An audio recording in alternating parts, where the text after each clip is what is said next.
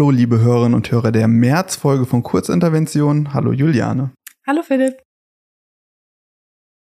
Juliane, in dieser Folge sprechen wir mit der Abgeordneten Karina Wächter darüber, wie man bei einer Landtagswahl eigentlich Direktkandidatin wird und vor allem auch darüber, was eine Direktkandidatin oder ein Direktkandidat eigentlich ist. Außerdem geht es wie immer ums Plenum. Kannst du da schon mal voraussagen, so ein bisschen, um was es ungefähr geht? Ja, wir haben natürlich wieder ganz unterschiedliche Punkte auf der Tagesordnung. Wir starten am Mittwoch, diesmal mittags und dann den Donnerstag als ganzen Tag. Und da haben wir wieder interessante aktuelle Debatten zu aktuellen Themen und einige Gesetze und große Anfragen auch, die beraten werden dann am Donnerstag. Mhm. Dann schlage ich vor, wir fangen wie immer mit dem Interview an und machen dann danach mit dem Plenum weiter. Ja, sehr schön. Bis gleich.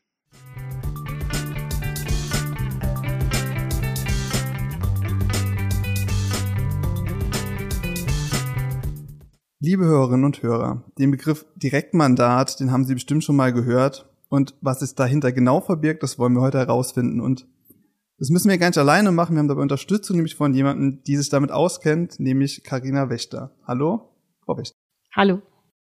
Frau Wächter, Sie sind Abgeordnete hier im Landtag. Sie sind Inhaberin eines Direktmandates. Von daher als erste Frage, als ganz grundsätzliche Frage vielleicht das Thema Direktmandat, das hat was mit dem Wahlsystem hier in Rheinland-Pfalz zu tun. Es hat was mit dem Thema Wahlkreisstimme zu tun, mit dem Thema Landesstimme.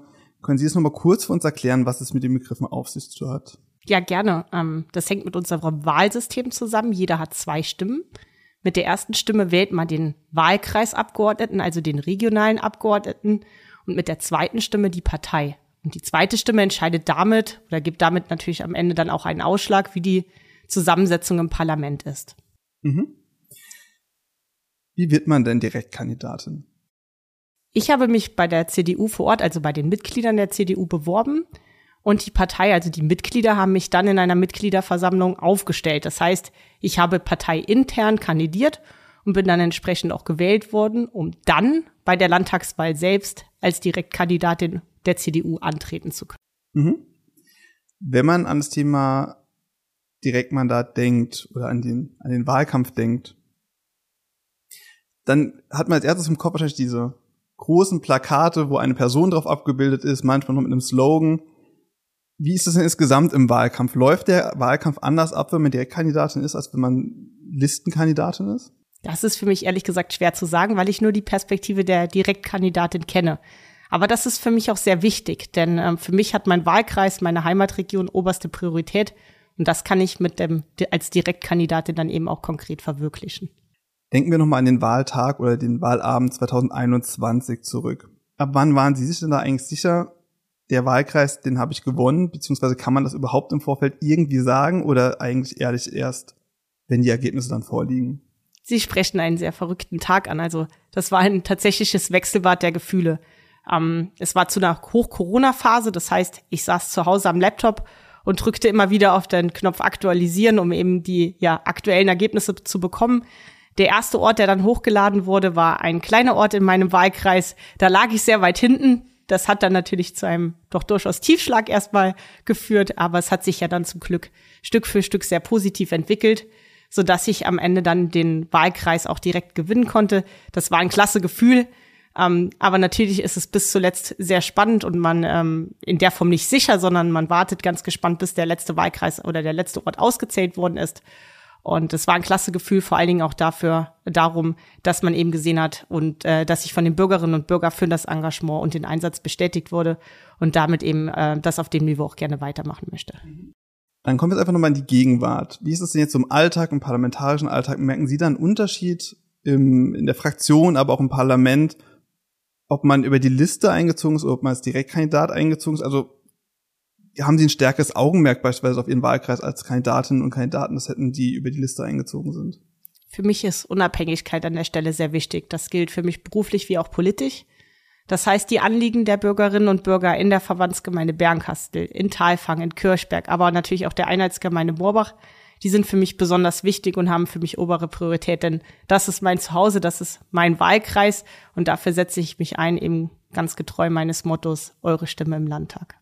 Jetzt haben Sie Ihren Wahlkreis ja angesprochen.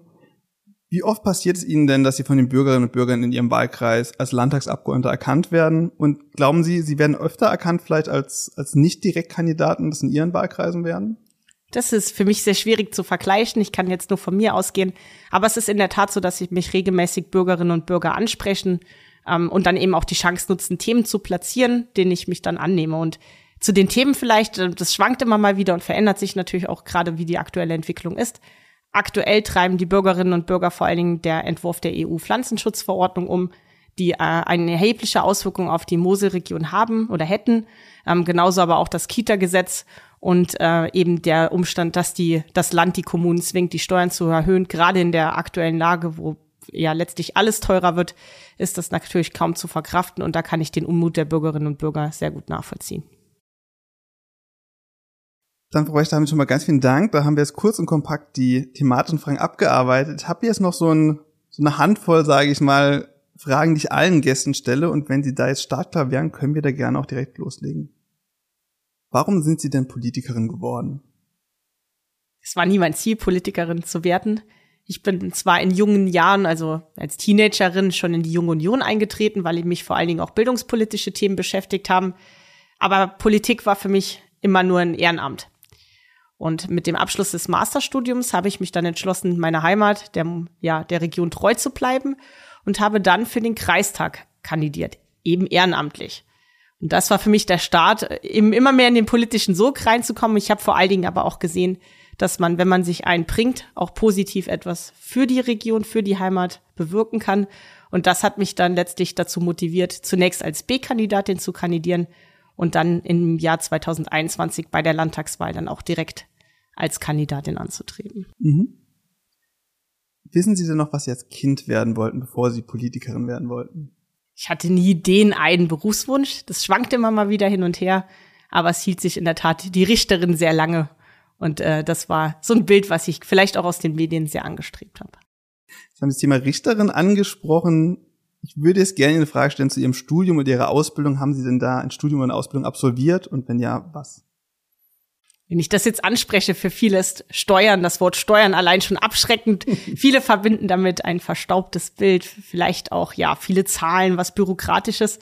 Ich habe das nach dem Abitur kennen und schätzen gelernt. Ich bin zunächst in der Finanzverwaltung gewesen, habe dort ein duales Studium absolviert und habe dann neben der Tätigkeit im Innen- und Außendienst äh, mein Masterstudium im Steuerrecht absolviert, die Steuerberaterprüfung abgelegt und dann eben auf die andere Seite der Macht gewechselt, habe als Steuerberaterin gearbeitet und habe damit das Steuerrecht, auch wenn man natürlich immer denkt, das ist sehr verstaubt, immer mehr zu schätzen gelernt, weil man in den sehr persönlichen Kontakt mit den Menschen kommt, weil man viel von Menschen erfährt, auch über Dinge spricht, über die man vielleicht mit im Alltag so weniger spricht. Und ähm, das habe ich schon sehr gerne gemacht. Mein politischer Schwerpunkt in der Landtagsfraktion ist daher auch Haushalts- und Finanzpolitik. Und damit kann ich das Ganze auch weiter politisch verwirklichen. Wir haben ja schon eine ganze Menge über Ihren Wahlkreis gesprochen. Wo in Rheinland-Pfalz wohnen Sie denn genau und warum ist es da denn eigentlich am schönsten? Ich wohne in Bernkastel-Kues und ich bin ein überzeugtes Dorfkind. Das hört man ja immer mal wieder, aber ähm, ich bin vor allen Dingen stolz auf unsere ehrenamtlichen Strukturen, auf das familiäre Miteinander. Und für mich ist ähm, ja auch so, dass ich sehr Weinbau geprägt bin, deswegen schätze ich die Region sehr. Und ähm, der Blick für mich auf die Mosel, auf die Weinberge, das ist einfach toll und das möchte ich nicht missen. Jetzt kommt so ein Themenwechsel, bei dem die Gäste meint, erst Moment überlegen müssen bei der Frage. Jetzt bin ich mal gespannt, was Sie antworten. Wovon gibt es denn in der Politik zu wenig und wovon zu viel? Für mich könnte es mehr erfolgreiche Unternehmer oder hochqualifizierte Menschen geben, einfach Macher, die Dinge anpacken, die ähm, ja mit einer klaren Vision auch bereit sind, ähm, für ihre Themen durch dick und dünn zu gehen. Und äh, davon können wir wenn es dann auch noch Frauen sind, mit Sicherheit noch ein paar mehr gebrauchen. Mhm. Und wovon brauchen wir weniger? Viele Menschen sind leider vielleicht auch ideologisch geprägt oder wissen Dinge besser. Ähm, an der einen oder anderen Stelle hilft mit Sicherheit ein bisschen mehr Vorkenntnis oder Fachqualifikation. Okay. Jetzt kommt die Sammelfrage, nenne ich das immer. Was ist denn Ihr liebstes Buch, Ihr liebster Film, Ihr liebstes Brettspiel und oder Videospiel? Und Sie hören daran, wie ich die Frage stelle, Sie können sich aussuchen, ob Sie eins beantworten wollen oder einfach alles. Ich mag den Film Dornvögel sehr gern. Ja, ich weiß, das ist sehr kitschig und mit Sicherheit auch ein bisschen aus der Zeit gefallen, Aber es ist für mich ein Film mit erstklassigen Schauspielern und ein Film, der einem viele Weisheiten des Lebens zeigt. Ähm, man sieht den Zusammenhalt der Gesellschaft, wie manche Dinge immer wieder kommen im Leben, ähm, natürlich auch, wie welche Herausforderungen das Leben an den Menschen stellt, ähm, genauso wie Liebe, aber auch Teile der Politik. Ich finde den Film immer wieder spannend und daher mein Favorit. Haben Sie denn ein Hobby, von dem Sie uns berichten möchten? Ich bin ein absoluter Vereinsmensch. Ich spiele seit Kindertagen in einer Damenmannschaft in meinem Geburtsort Ürzig Tennis. Und wir spielen da seit vielen Jahren Rheinlandliga, zum Teil sogar Verbandsliga. Ich rude aber genauso gerne, gehe laufen, um einfach ja den Kopf noch mal ein bisschen frisch zu bekommen und spiele seit Kindertagen Violine. Alles in allem, es wird nie langweilig, aber leider hat der Tag dann eben oft zu wenig Zeit, um alles unterzubekommen. Umso mehr schön, wenn man das ein oder andere weiter verwirklichen kann. Ja. Jetzt haben Sie die Violine angesprochen. Erinnern Sie sich denn an das erste Konzert, auf dem Sie waren? Mein erstes Konzert in Kindertagen war mit meiner Mutter ein Purkonzert Open Air in Koblenz. Daran erinnere ich mich sehr gut. Es hat aus Eimern geschüttet. Ähm, meine Mutter hat es geschafft, dass ich in der Technikbox unterkam, wo ich dann trocken stand und vor allen Dingen auch über die Köpfe aller anderen drüber schauen konnte, das Konzert genießen konnte. Das hat mich bis heute sehr geprägt. Neben Pur mag ich aber natürlich auch ganz andere Genre und meine letzten Konzerte waren Coldplay, Ed Sheeran und Warwickles. Okay, dann hätte ich noch eine letzte Frage. Haben Sie noch eine Podcast-Empfehlung für uns? Ja, ich mag vor allen Dingen Podcasts, die kurzweilig sind. Ähm, ich glaube, das teilen viele mit mir und ich mag sehr die Pionier, das Pionierbriefing, ähm, weil es vor allen Dingen auch ähm, ja nicht immer nur den Mainstream-Meinungen ähm, vertritt, sondern ein kritischer Zeitgeist ist, der immer wieder dann mich morgens ja auf den aktuellen Stand bringt. Alles klar. Frau Wächter, haben Sie ganz vielen Dank für Ihre Zeit und Ihre Antworten. Sehr gerne.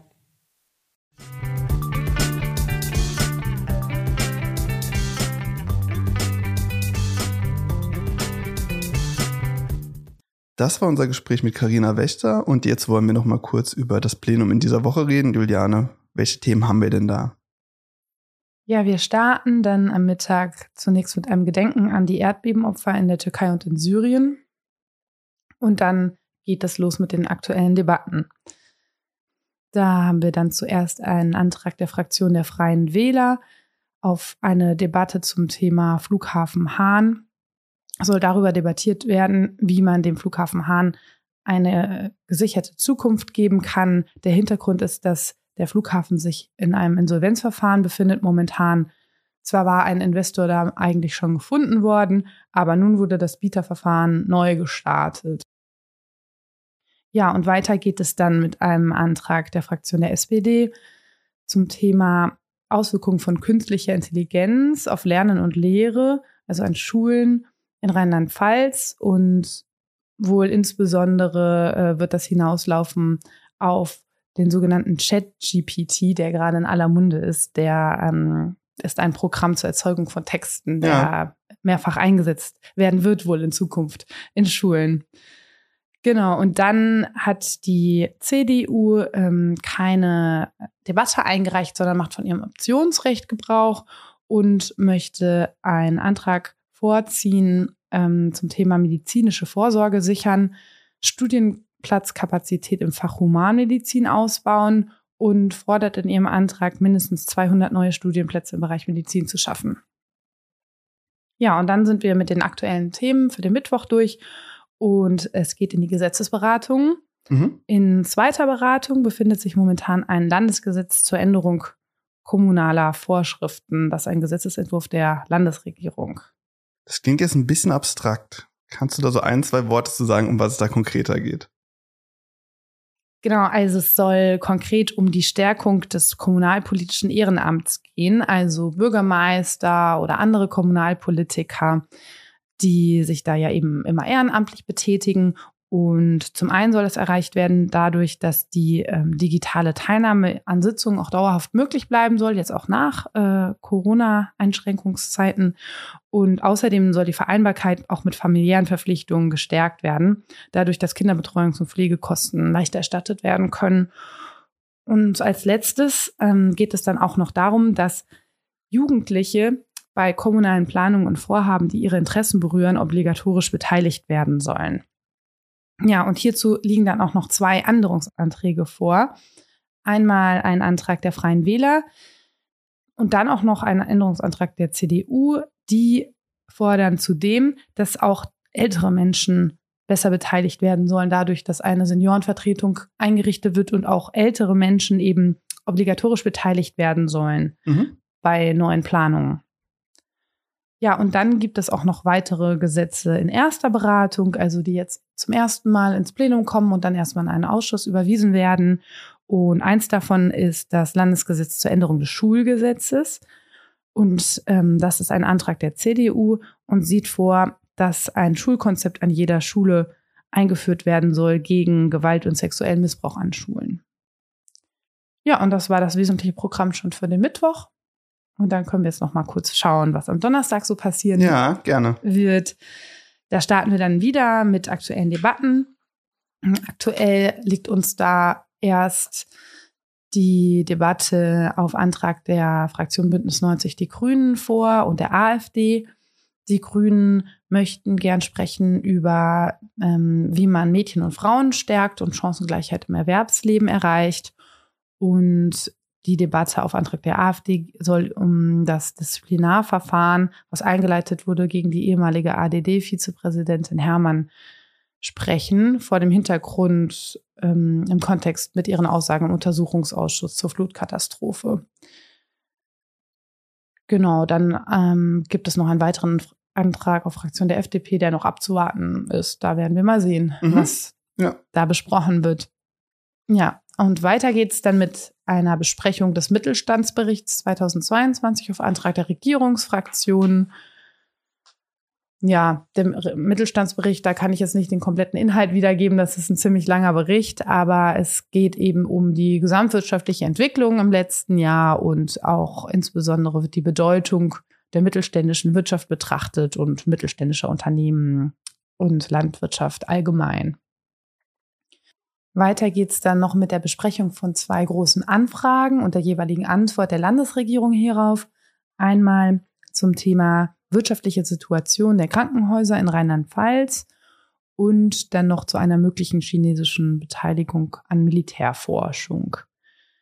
Ja, und dann gegen Ende wird noch ein Entschließungsantrag der Fraktion der Freien Wähler besprochen zum Thema flächendeckende Einführung von Bodycams bei der Polizei und Hintergrund ist da der Angriff auf Polizisten in Trier am Donnerstag vor Fastnacht, der ja auch viel in den Medien war und dazu gab es letzte Woche auch eine Sondersitzung des Innenausschusses, also ein aktuelles Thema. Zum Schluss nochmal. Ja, und das war es dann schon mit unserem Programm für das Plenum diesen März, beziehungsweise für das erste Märzplenum. Und wir sehen uns dann ja nochmal zum Plenum Ende des Monats wieder. Genau, dann schon mal dir vielen Dank und wie du schon gesagt hast, Ende März ist nochmal Plenum und wenn Sie, liebe Hörerinnen oder Hörer, sich ein paar Punkte anschauen wollen aus diesem Plenum in diesem, dieser Woche, dann können Sie es gerne über Livestream machen, den es natürlich auf der Landtagswebseite gibt. Gut, und dann sehen, hören wir uns Ende des Monats wieder. Bis dahin, tschüss. Tschüss.